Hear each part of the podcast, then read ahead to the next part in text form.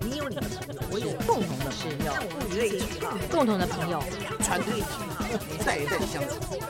好的东西就一代一代地正能量流动的时候，我觉得就是一切幸福的开始。我和我的三个朋友。我和我的三个朋友。大家好，我是薇姐。大家好，我是蟑螂。今天很高兴，在我和我的三个朋友这一集节目里面，请来了一个非常闪亮的人物。她是呃美腿姐姐啊，长腿姐姐，然后是正义女神。正义女神与长腿姐姐，大家有所联想吗？如果你们不知道的话，我们就一起来请她进场。她就是熊海玲，熊姐，欢迎。嗯 Hello，两位主持人好，熊姐好大家好，我是熊姐熊海玲。欢迎熊姐星光熠熠，今天来到我们的录音间哦。那个以前在电视上面看到熊姐哦，真的就是靓丽动人，那一双美腿哦，真的是让人不忍直视。可是认识熊姐之后哦， 每次跟她聚餐哦，她的身材真是没话说。那是以前啦，哪有？就啊 那是现少在女时看代到，现在看到身材是好到不行，而 而且且我觉得还有个性，很个爽性朗很个性爽朗。我的个性，对我比较比较直爽，嗯，完全没有大牌的那种做作，或者是端着架子，那让我们真的觉得就是一认识之后啊，就像是邻家一起长大的邻居那种亲切的感觉哦。呃，一般人家在一般的观众朋友在电视上看我，跟看到我本人，其实每一个人都说感觉完全不一样，是吗？因为我在电视上比较冷艳，比较对动感，对，一般人会觉得我比较好像有一段距离，是比较酷。是。可是我的我本人很随和，真的是很随和。我可以作证，熊姐真的是一个非常爽朗哦，呃，而且亲切，而且就是完全让旁边的人觉得她就是一个呃好朋友那种感觉的一个明星。哎，我从来没有觉得我是明星，我只是觉得我的工作跟一般人不一样。没错，艺人啊，是跟是一般人不一样，是但是其他其他其他的就跟一般人都一样。是吗我们也有喜怒哀乐、啊，而且我交朋友，我也要那种很直爽的，我选择不喜欢嗯有心机的。对，而且你你要找我有什么事情，你就直接说，不不要要拐绕弯一个抹大角，绕一个大圈子叫我猜，我是最懒得猜的，而且我也猜不到。所以难怪跟我这么骂街哈。对啊，那熊姐，你可不可以跟我们谈一下，你当初是怎么样踏入这个演艺圈的啊、讲到这个，真的是也蛮也蛮奇怪的。我是念世新嘛，哈，嗯，然后我是念编辑采访，是照理说我应该是去当记者对，啊，像像那个朴仁美啊，哎是她跟啊，我同班同学，是是是，，蒲姐对，那李烈也是跟我同班同是学，就啊做导演了，那我是在我念世新的时候的五年级学校快毕业，嗯那时候我学分刚刚都几乎都修完了。，对，我不晓得为什么我会去参加一个毛衣皇后的选拔，因为身材很好嘛，然后外形靓丽，可是我从来没有想要走到镜头前面，我也不晓得，我现在完全想不起来为什么。嗯可是那次我就去报名参加了，然后报名之后呢，人家就说。传播公司就说：“那你要用什么名字？”我就毫不思考，我就说熊海林。为什么会取这个我名不字？晓得哎、那我的不是脑袋本里名啊不不是是本本名嗯，但是我本姓姓熊，对，对。那后来我就用了这个名字，因为我不想让同学知道嗯，我我来参加这个选美。是后后来一路上就就比赛完了啊、嗯然后得到毛衣公主。那后来是我在这个选拔中间，我认识了一个名传的一个女孩子，是她很喜欢唱歌。是，那有一次呢，她就叫我说，跟我讲说，华视招考嗯歌唱班跟演员班，嗯问我叫我陪他去。嗯，然后那一天呢，我我我就陪他去，他就说：“哎，你也报名嘛？”那我心里想啊，那我要唱歌还是演演戏？我平常从来没想过。。对，后来后来我两个都报名了，嗯哼结果我两个都考上，哇哇可是我我这个朋友他嗯没考上。哎，一般都是陪陪去的考上，哎对选空姐也是去考的没考上，陪去的考上。对，有很多故事都是这样子的啊、对，后来一直到最后呢，两班的班主任都希望我去他们班上，哦，可是我又到了华师，我又犹豫不决。后来有一个演员班的，嗯前一届的演员班的，他就说：“哎呀，我跟你讲啦，唱歌比较好啦，嗯因为像我们演员班哦，如果没有给你一个好角色，你根本永远都出不了头。嗯，那你也唱是也你是，你如果唱歌呢，这三分钟这首歌三分钟啊，对，整个镜头完全在你身上哎，有道理哎，哈、嗯，结果他这样讲了以后，我就说：好吧，那就唱歌吧。对，其实我根本不会唱歌。一定会我呀，们那那不然怎么会考上？我？我们那个时代不像现在有卡拉 OK 可以练歌，对对，我们那时候就唱盘、唱机、电那个收音机听一听，对听个两遍我们就就去唱了。其实真讲真的，唱唱的一定很难听。可是真的应该也一定有这种天分。你说，那我叫我现在去唱一下歌，别人也不会会选我啊。对呀、可是我那时候真的唱的很难听哎、然我后后来嘞，后来那个那个后来就就就训练班啦、可是嗯我常常请假，为什么呢？嗯我在选美的时候，呃，有一个评审老师叫徐丽玲，嗯，徐徐丽丽玲玲就是以啊前中兴百货的，对对对啊，她应该是总经理嘛、哦，是是是，他那个时候是设计师，很有名对的。对他旗下有很多的模特儿，嗯哼，像包翠英啊、沈是曼是，光啊，以前有那个什么薪资剪影，对不对？对对对。对那那个时候呢，他当评审，然后他看到我，他就叫我的助理来跟我讲，叫我去当他的 model，因哦为那时候他们有一个好像嘉裕西服全省的巡回，是他需要大量的模特儿。嗯是，然后呢，那个那个他的助理就来打电话给我，我就跟他说：“你找错人了。”我说：“我身高也没那么高，嗯因为一百六十七，嗯，好，模特儿都要一以七前那零个时代哦。大概一百六十五以上就可以。”哦，哦，那我其他的大概都一七零以上，我算是是里面最矮的。是，可是呢，反正他们就说啊，你我我们设计师看中的一定可以，你就来吧。然后我就去，然后也没有训练过，我们就上台了。嗯啊，那那时候跟一批新人，我们就全省巡回，巡回完了以后回到台北，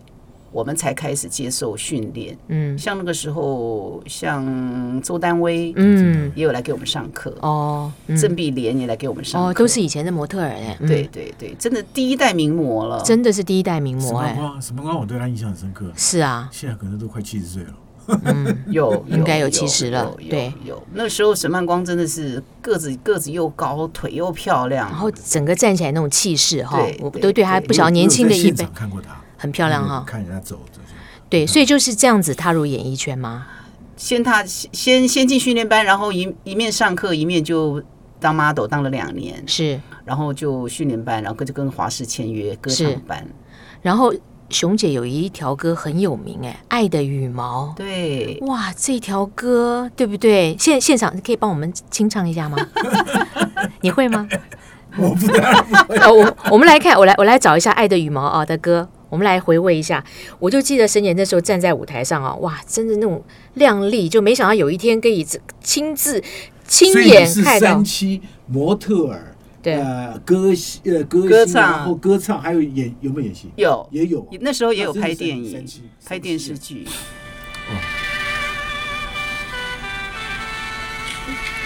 有大家有听见吗 你？声音要大声一点，最大声啊了，怎么这么小声？最这怎么那么小声？我们一面讲，让它变背景音乐。你看看这美吧，那是以前的影片啊。对呀、以前的舞蹈也是。天里有个秘密藏在我心底，我的心儿早就属于你，请你不要把我忘记。爱的羽毛飞扬在春天里，撒玛呀，我祝福这这真的你。是听过 啊，真的啊！ 哎、这条歌超有名，好不好？听过听过听过当时对呀、啦，啊当时那就说，慢慢的就是以演戏啊，或者是唱歌啊，或者是呃模特儿这种，给你的一个样什么样的一个，你最喜欢哪一种的这种经历？其实讲真的，我还是喜欢站在台上唱歌。是我还我还是喜欢。可是可是，我觉得我是误打误撞进到演艺圈。嗯我我以前在小时候或者在念书的时候，我从来没有想到有一天我会站所在以台就是上。无心插柳，因为对熊姐的外形很靓丽哦，就说我觉得，嗯，有的人是脸蛋漂亮，有的人是身材好，我觉得你是两者兼具，真的，我我觉得谢谢现在的艺人能够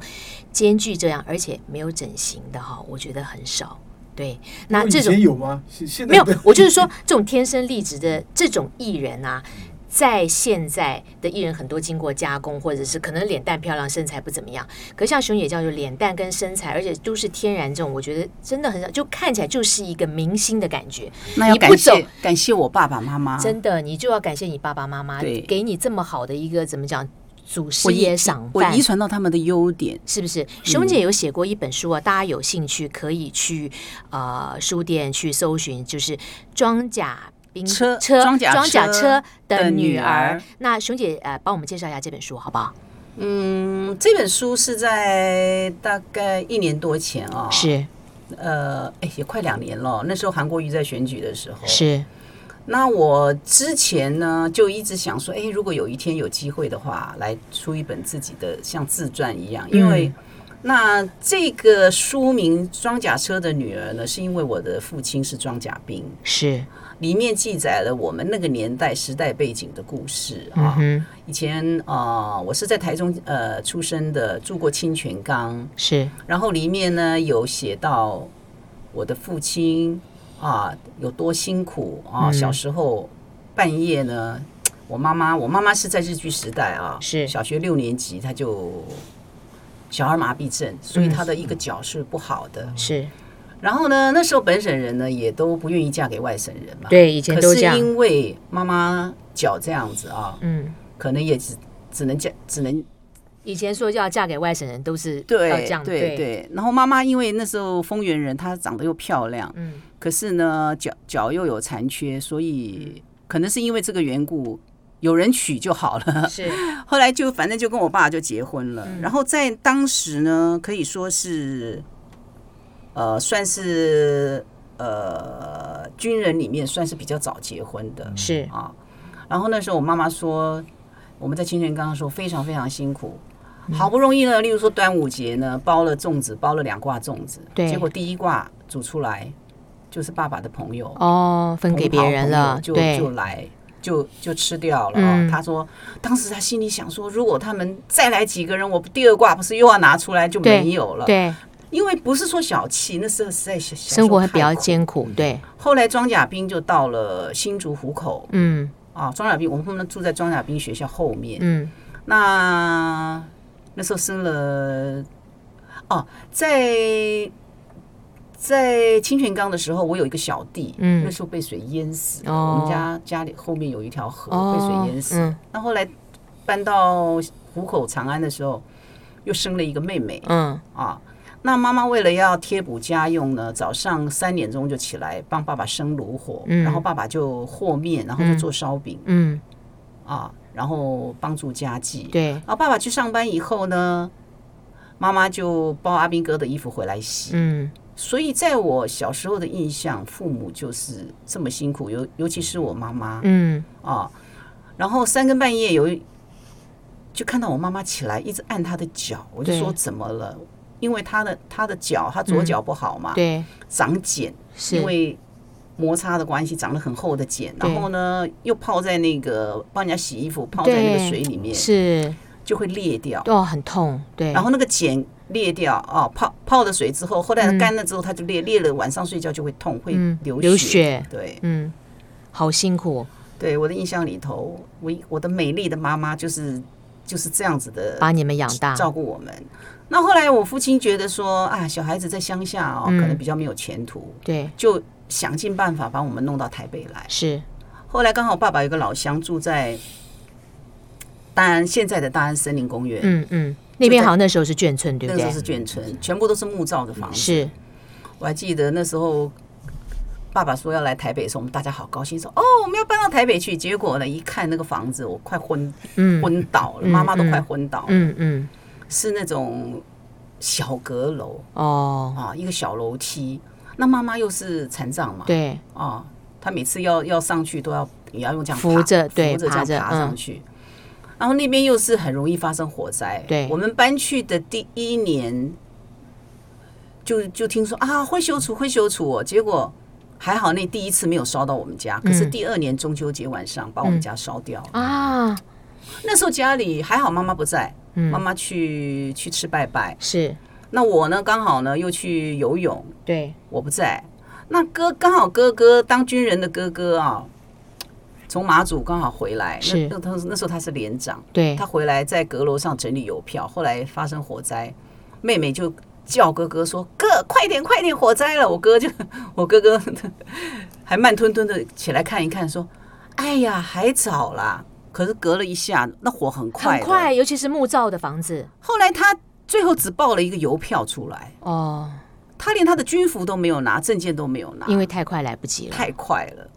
那后来呢？我我回到我那时候坐公车，我记得本来要转到信义路，后来那个中间就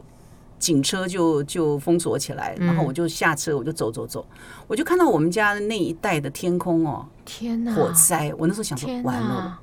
又火灾了。那时候你多大实行一年级，嗯等于哼高一，啊？高一，我是五嗯专嘛，等是于高一。那时候我就想说啊，又火灾了。然后快到家的时巷口的时候，有个邻居就跟我说：“啊，你们家烧掉了啦，还讲成这样子，啊就烧掉啦。”那那时候我就很担心我妈妈，哦对想说妈妈如果脚不好，她有没有逃出来？，对，所以最后还好，那天妈妈刚好不，在，人家请她去桃园吃拜拜，真的是。所以等于所有的烧光家了，当全部全部没有啊。所以书里面就记都有记载都有这记载这些。那后来怎么办呢？我最记得哦，那烧掉以后，我爸爸的一个老乡住在永和，嗯那我跟妹妹还有我妈妈，我们三个就住在那个老乡家。哦，可是呢，我第二天我就跑回现场，因为嗯爸爸跟弟弟呢、嗯就在现场搭了一个棚子，嗯不知道去哪里，人家给的一个上下床。嗯，就后睡来在我那就睡里。哦在下铺，弟弟睡上铺， OK 爸爸就睡在一个躺椅。嗯，可是问题是夏天的蚊子，多到不得了。可是那时候跟爸爸在一起，就觉得我们守我着们家家人就要在一起。守着家，后后来我爸爸一个人把那个房子又盖起来，哇，好厉害哦！真的他一个人又盖了一个小阁楼，重新盖了一个。所以我觉得，在我的心目中，我的父母哦真的很伟大。然后所以爸爸觉得嗯他就是一个、就是一个英雄，他可以一个人把房子他盖起来撑起这个家，对。所以啊，在舞台上光鲜亮丽的熊姐啊，事实上她在这本书里面啊，就从她儿时的生活开始谈起啊，就娓娓道来了她整个成长的背景，而且没有虚伪，也没有想要说我故意要去呃掩饰我过去的这些东西，就说呃父母严格的管教跟一家人。能够生活在一起，珍惜这个幸福的这种成长的背景啊、塑造了这个熊姐。我觉得你在艺人的这个数十年的这个，你完全没有那种怎么讲，我们一般人觉得明星身上会有的那种。嗯，虚伪呀、啊，或者是感觉很奢华、很呃虚荣的那种感觉，反而是觉得你是一个很脚踏实地、很真诚的人。尤其是后来哦，嗯你的这个挺韩国瑜的这个，虽然我们这个节目是没有涉及这个政治的立场，可是我觉得不管是艺人、名人也好，很少有人会对敢这么这么诚实的站出啊来 这么这个这个我觉得挺表达自己的政治立场。我我觉得这就是你一个你的人生际遇跟你满腔的这个热血，就是让你能够勇敢的表达自己。我觉得这一点真的是让我们非常的崇敬你耶。因为可能这就是我的我的个性，像我书里面啊，嗯我的第第一章里面就有讲说，小时候家里啊，就是战车，对常常看到战车从我们家前面开过去，是，然后尘土飞扬的那种感觉，对很少有人有经验说从小是在而战且车中长战大车的，开过去那种震撼感是很大的耶，轰隆隆又对高，对对，你那种感觉是什么？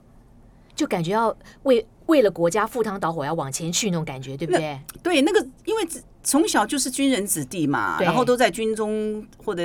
那个装校呃装甲兵学校旁边长大，然后对每天看到的都是战车，都是军人，是，然后唱的都是爱国歌曲，，对，像什么什么九条好汉在一班呐、九条好汉在在一一班班，，你还会九唱条好好汉，汉在一班。我也是眷村子弟，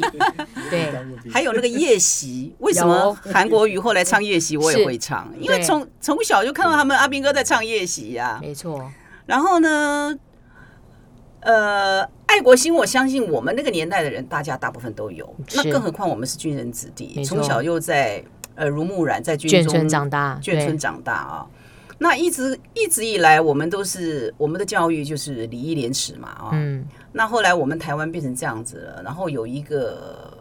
有一个不一样的韩国语，我觉得他是实在是他的每一句话都打动了我们的心。其实我跟他根本不认识，是哈、哦，我我后来才发现，原来你跟他根本就很不多人认以识为，我跟他认识，其是实我到现在我都没有我都没有一个跟他联络的管道。是啊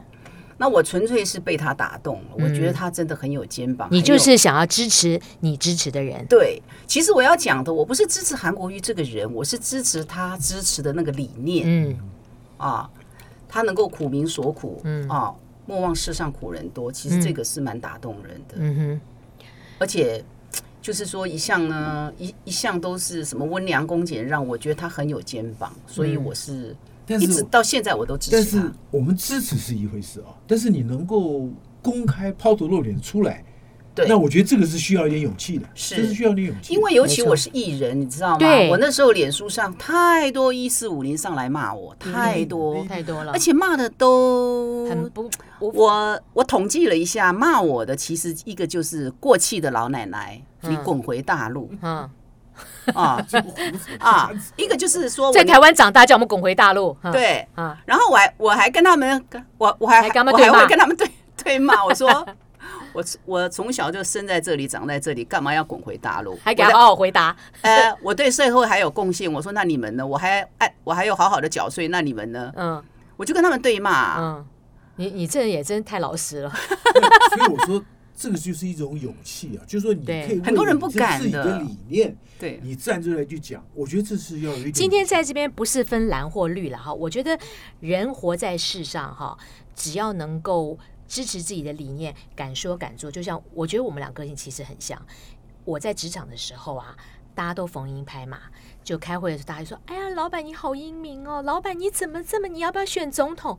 我想说他不要选总统，我觉得他应该去选宇宙无敌大总统才对。有拍马屁，为了五斗米需要拍马屁成这样吗？老板放的屁都香的吗？他不过就是给你一个月的薪水，你需要去委屈你自己讲出这种不堪入耳的话吗？对，所以我觉得呃这个做人呢，我觉得顶天立地这个是很重要的。嗯其实我跟你讲，很多人都说：“哎呀，熊海丽熊姐，你在演艺圈，你怎么敢出来啊这么鲜明的对哈支持？”其实我觉得我支持的是中华民国，这有什么错？对，因为韩国瑜支持中华民国，他让我们看到了中华民国国旗再次的飘扬嘛。那我支持的是中华民国嘛，不是吗？嗯，还有有的人说啊，那演艺圈的人，其实演艺圈大家都很爱国，只是他很多人不方便不敢表讲态出来为什么呢？因为像我会被封杀嘛，对，像很多电视台就被封杀，哦那我无所谓。对但是很多人他们为了要生计，他们还要上节目，他们不方便表态啊、我觉得有些话题是很敏感的哈，不管是政治或者是宗教，像国外的宗教就很敏感，你只要一讲到，大家也是没有交集的。这种东西我们也不是在这边表达立场，就说是蓝或是绿，而是说我们敢勇敢的支持我们自己支持的人，而且一路走来始终如一。我觉得你这个勇气就真的很值得敬佩。我这个跟你谢谢过谢去谢我觉得这成长个的不背景，呃我觉得这个不是政治的立场，而是对对自己的一个理念的坚持。这对个倒，我觉得它不见得是政治。假如说换成另外一个，对呃，不是跟政治没有关的啊，我还是要至少对我还对是要我觉做得。还是，呃，对我觉得这个现在，我觉得这个勇气我还是会路见不平拔刀相助。非常好，太好了。所以你做艺人太可惜了，对，应该再来那个做点，把你这个热情发挥在什么地方？因为我我知道熊姐在这个红极一时的时候啊，因为结婚就。骤然就急流勇退了，就回归了家庭，有两个好儿子啊这些的。那现在你就说，现在等于就是已经算是半退休了吧？好、虽然还是有些活动或什么，几乎要全退。其实那时候我本来就已经要退，两年前是我是看看到韩国语我又跳出来了。对，那嗯现在就说好，我们现在已经没有选举了嘛，对不对？那也没有韩国瑜了。那在这个退休的人生里面呢、啊你觉得你这个这个退休的人生你是怎么样来过的？本来是说偶尔出出国啊去玩啊，可是目前碰到了一个全世界的疫一情个大灾难，这个疫情哦。对，其实我发现很多人都很闷，真的，越来越而闷，呃因且为不百知道业这萧条啊，，对，因为不知道这个疫情到底什么时候结束，嗯所以我觉得我们可能也要像几个好朋友啦，嗯大家有空聚一聚多啦，聚聚喝喝小酒啦，没错，啊就去吃吃玩美玩食啊玩或者玩是啊郊外一起走走哈。对对对我觉得就台湾还是有台湾的美啦，就因为疫情大家不能出国对，就发现了很多台湾之美。就比方说，我参加了一个爬山团，我就有一个固定的小团体哈，可以大家相约一起去哪里，或者说，哎，我们定期聚个会。我觉得变成一个互助支持的团体是很重要的。对，好朋友大家互相扶持啊、鼓励啊，我觉得很重要。那另外我，我本身也有也有一个 YouTube 的频道嘛，哦，是对啊，熊姐有在直播嘛，对不对那那在我这边帮我们介绍一下好不好？哦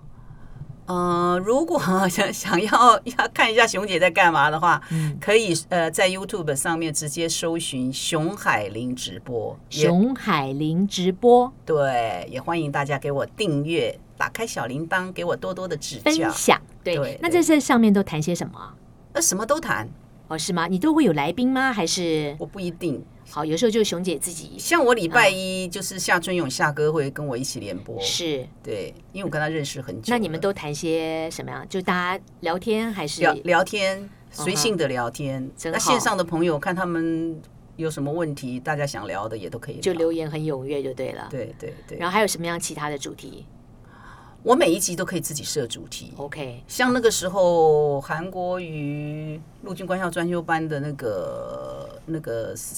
呃几周年呐、啊，四十周年的嗯校友会，是我是被应邀的来宾，我也是在现场开直开播直嘛？播，所以 OK 所以我的我的主题没有限制的。所以就是很自由自在的一对个对分享，对所以大家有兴趣的话，可以去看熊对海林的直播，对这个节目也是很精彩的。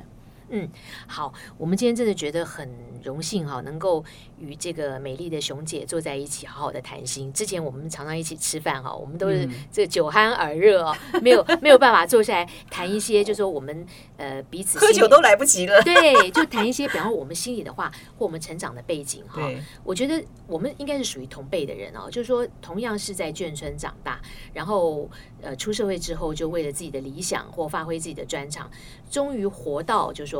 呃美好的意义已经打完了，我们现在呃退下来了，那可是我们呢还是有心里想做的事。那这个时候呢，那把热情的火还在，我们就要试着把我们的这个热情的火越点越大。好，比方说跟夏哥一起直播，然后我们一起，我们一些好朋友，我们大家一起可以做一些比较有意义的事哈。我觉得这是我们这个壮士代可以做的呃对事。，我觉得其实现在很多的这个退休的人啊，都很想把他自己的这种能量啊，或怎么样再散发出来。对我觉得现在跟以前的退休不一样嘛。退休大家以为哦，以前的都是像我们父亲那个父母亲那一代，就是呃含饴弄孙啊，这个沾花那个拈花惹草啊什么的，嗯种、哎种花呀，哎对啊嗯。但是现在好像大家每个人都因为有现在点有时候不甘小孩寂寞还是因为怎么样现在小孩子有的都不结婚，你怎么含饴弄孙？ 对，而且还有一点，我觉得，我觉得社会不一样，人的健康也比以前要来对的更对好。对就对是说，你说真的到六十岁，我觉得六十岁你怎么看得出来？大家是那个看不就是出来就是大家都真的其看不实出来这个时候是最有时间来好好经营自己生活的时候，哎，对，对，像熊姐两个儿子也都大了嘛，哈。大了大那了。大家彼此平常的互动，常在接触嘛？像我们跟儿子都好几个月见不到一面、我偶尔哎，是哦，嗯，所以尤就尤现在尤跟我尤其是男生，现在对啊我们现在都跟以前不一样，我们现在要见儿子要先预约 啊，你要先看嗯真的人家有真没有的。空我们要约好日期才能碰面真的这也，我对呀我也是，你也是两个儿子嘛， 对不呀，也一个虽然结婚没有生小孩，那他们都有工作或怎么样，就要见一面很难，所以我们真的要把自己过好。对，我们不要成为小孩的负担，也不要让小孩觉得我们成天去要去纠缠他们，去跟他们讨爱，自己活出自己的生活。我们现在唯一啊，就是要把自己照顾好，对，不要让孩子担心。没错，我觉得这样子就好了，因为因为我们也是为人子女的啊，是父母父母也像我的父母已经不在了，对啊他们我也生是病那啊段时间，对，我们也是很担心嘛，对呀哦所以我们现在就是好好的把我们不要身让子体女照顾担心好对，就好了。还有呢，在像我们的我们的频道都是很健康的，是把正能量带给大家。传达正面的讯息。就像熊姐，你看她虽然是跟我们年纪差不多，可是她的身材哈，你们如果真的看到本人，真的是几乎没没有有一丝有觉我看她有健身，有你啊可不可以有啊讲一下你怎么保持这么好 的身材啊？像我是很喜欢运动啊，早期做秀的时候，一天呢、三场五场，那个那个年轻嘛，嗯本来身材就好，对，然后运动量也够，在台上表演的运动量。对，后来我就跑步，哦，跑步，后来又跳韵律操。那我现在哦目前是上健身房。哦，所以固定每去每个礼拜去几天？我平常大概去个三次，但是哇，最近很频繁呢，但是最近有一点懒，从疫情开始到现在，有稍微稍微胖一点点，完全看不出来，然后这几天又感觉你最近有消瘦一点。对最近消瘦一点，嗯哼，可能心情上看到看到不要到看好多好多我事们情，不要看新闻什我们么不的，要好看闷新闻哦了。就像这次火火车的这个，也是让我们好难过。我每看新闻必流泪，后来我们我就不敢了，看呢，我都不看了，我们就看电影台或音乐台，不要不要看我了。我也不 看了，对，就是尽量接触正面的东西。对。然后听音乐，看自己喜欢的食，吃喜欢的食物。我觉得保持运动的习惯哈，可以让这个脑筋分泌那个什么多巴酚还多巴胺，嗯嗯对，嗯它会它会让你比较正面，比较快乐一对点。对，所以最近我我朋友呢，有时候聊天都是说不要看电视，不要看电视，啊然后呢，就是说大家能够聚聚啊，就聚聚。对。我我我觉得这样就很好了，平安健康就很好了。哎，平安健康这这四个字听起来是简单呢。我们身边也有很多朋友啊，也是呃工作一辈子，刚对退休就生了大病，然后也有人就是一直很注意饮食，可是他长期心情就是蛮郁闷的，也生了病。对，，然后还有的就是家里有一些变故，所以很多人就看到妈妈婆婆去庙里拜拜，说你求什么？她说我只求两个字平安。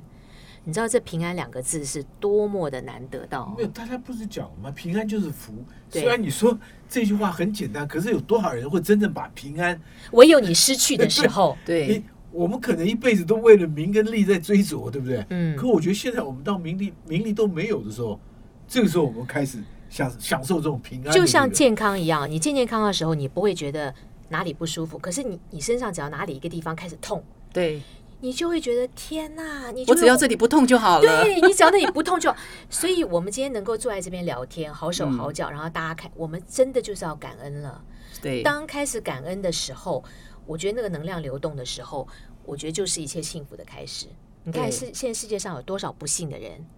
尤其是这次疫情，我我我真的对。从来没谁会想到。嗯可熊姐，你不觉得台湾算是？是很幸运的地方吗？对，我们还可以像我在直播或者有时候跟朋友见面吃饭，很多国外的朋友说好羡慕你们哦，你们还有有一次我对打麻将还直播，你知道吗？对过年大年初是四啊的时候，一些直播主到我们家来打麻将、是是吃饭，是对吃完饭打打个小牌啊、对，他们说哇，好羡慕你们哦，我们连我们连聚在一起都不行。我们有从美国回来的朋友啊，嗯他们回来跟我们吃饭拍照，他说他他们都都不敢他放都不脸敢书 po，，他因一为 po 下去人 家美国的朋友看到 他说难过都难过到流眼泪，是啊是因啊为都关在家里，是啊，像像我直播的时候，也有一些国外的国外朋的友对啊。因为晚上的时候，那边他们刚好他们早上嘛，他们对也说好羡慕我们台湾哦，所以所以我们要惜福知对，福熊啦。姐不要难过了，疫情快过了，对，很多人都已经打了疫苗，然后我们也终于我觉得经过了那个谷底啦。我觉得现在就希是望跌升反弹的时候，会的，相信我。我觉得只要大家保持一个正面的信念，哈，最艰难的时候应该已经过了。呃，但是现在也不能这样讲，因为假如我要出国去玩的话，对不对？对， 别的地方我还们不见要得有，好我们不要想你也得不到的出去东西嘛。我们现在不能出去，我们都不要能想出得去不到的东出去西，我们就去，我们就去南投玩 呐、我们就去花莲玩呐、对对对就好啦对的。你台看，湾像在台湾美国还是有很多地方可以去啦。对，我们就珍惜现在有的地方，而且我们还可以免自由自在去餐厅吃饭，对对不对？你看国外像英国，他们一解封，哇，那个酒吧爆满到，你知道像那个威现在就是每个礼拜去登山嘛，哦，嗯焦山，然后登到焦山以后，我们有一次去那个 Costco。 Costco 那个买那个要买那个那个，我们只是去。买东西，竟然看到门口在卖登我跟山你讲，杖，我们我从来没有到那个好事多去看到有卖那个登山，哦就是运动的爬山的那个哦。嗯嗯嗯他现在是卖两个一起，卖了一堆，代表这个人大家都开始走这个山上去去在去台湾去国去岛散内心旅游，对对他对，都能够已经到这种卖这种东西，你就知道这个人大家现在也不肯因为天天待在疫家在情里，家里的真的这个会郁闷闷，就让大家接近大自然。你爬没到错山上接近大自然看那个风景，心情会比较好一对点。对对，所以往郊外多去接触那个正能量，吹风啊，看这树叶，还有那水，我觉得真的对我心们情上会有帮记不记得我们上助次。去看那个巴黎，去爬那个登山那个硬好汉坡、硬汉上去一林，堆人，我也想说这么高的山上面有我这们么爬上多去人下来，腿痛了四 天，一堆人都在上面，啊大家都说：“哎呀，好好，台湾真的可以这样。”所以我们能够在还是台要湾嗯珍惜啦。要珍惜，错很快乐，对，而且我们还可以出来录节目，今天还可以碰到，我觉得这都是老天的恩赐，感恩吧。而且下节目之后，我们还可以一起吃。对，我们等一下还要喝酒吃饭，多开心啊！对呀、 好，那熊姐，我们今天节目的最后啊，嗯你要不要跟我们分享一下，就是你从演艺圈那一路这样走过来，到淡出，到现在慢慢活出自我，你的一个呃什么样的一句话想分享给我们的一个这些听众？短短的一一一些分享就好。其实哦啊，我一直都是把名利看得很淡的。是啊重点这是重点。重你点。看，我我如果把名利看得很重的话，我不会二十一岁进电视台，我二十六岁就结婚了。真的我当红的时候我等于我等于在电演艺圈才待了五年六年，没错，没错，哦，对所以我对于名利我是真的看得蛮淡的。嗯，那人生呢，尤其过到现在呢，小孩子也大了，然后父母也走了，然后看一看人生，真的是没有什么好争的。人生我觉得该你的就是你的，不该你的，你强求不来。就像在演艺圈呢，你要把我打掉，你以为你把我打掉，你就会红吗？不一定。我把别人打掉，我也不一定会红。没错，这就是看观众喜不喜欢嗯你，还有名利如浮云，大家把这个看淡一点没，错然后珍惜身边的一些好朋友跟家人，嗯，平安健康才是真正的人生的快乐。说的真好，没错这就是我们大家就活到这把年纪哈，真的就一路走来以后，最珍惜现在的平安与幸福。其实我们现在自己也是也是如此。没错，当你所以我离们开了职场以后，离开你的这个名利的追逐以后，嗯你不觉得我们现在，我们起码比以前要来的更更快乐？尤其是你两个人退休以后，每天二十四小时盯在一起看，对，对，没错，所以呢，我们现在就过着这个我书上写的“每日子好生活”，也请各位听众大家支持熊姐的熊海玲直播，还有《装甲车的女儿》这一本，她。从小长大的这个心路历程，为什么会成为明星？为什么会淡出？然后这个童年对她的一生的影响在哪里？这是一本好书，推荐给大家。今天很谢谢熊姐来到我们的节目，谢谢。谢谢两位，谢谢，谢谢熊姐大家谢谢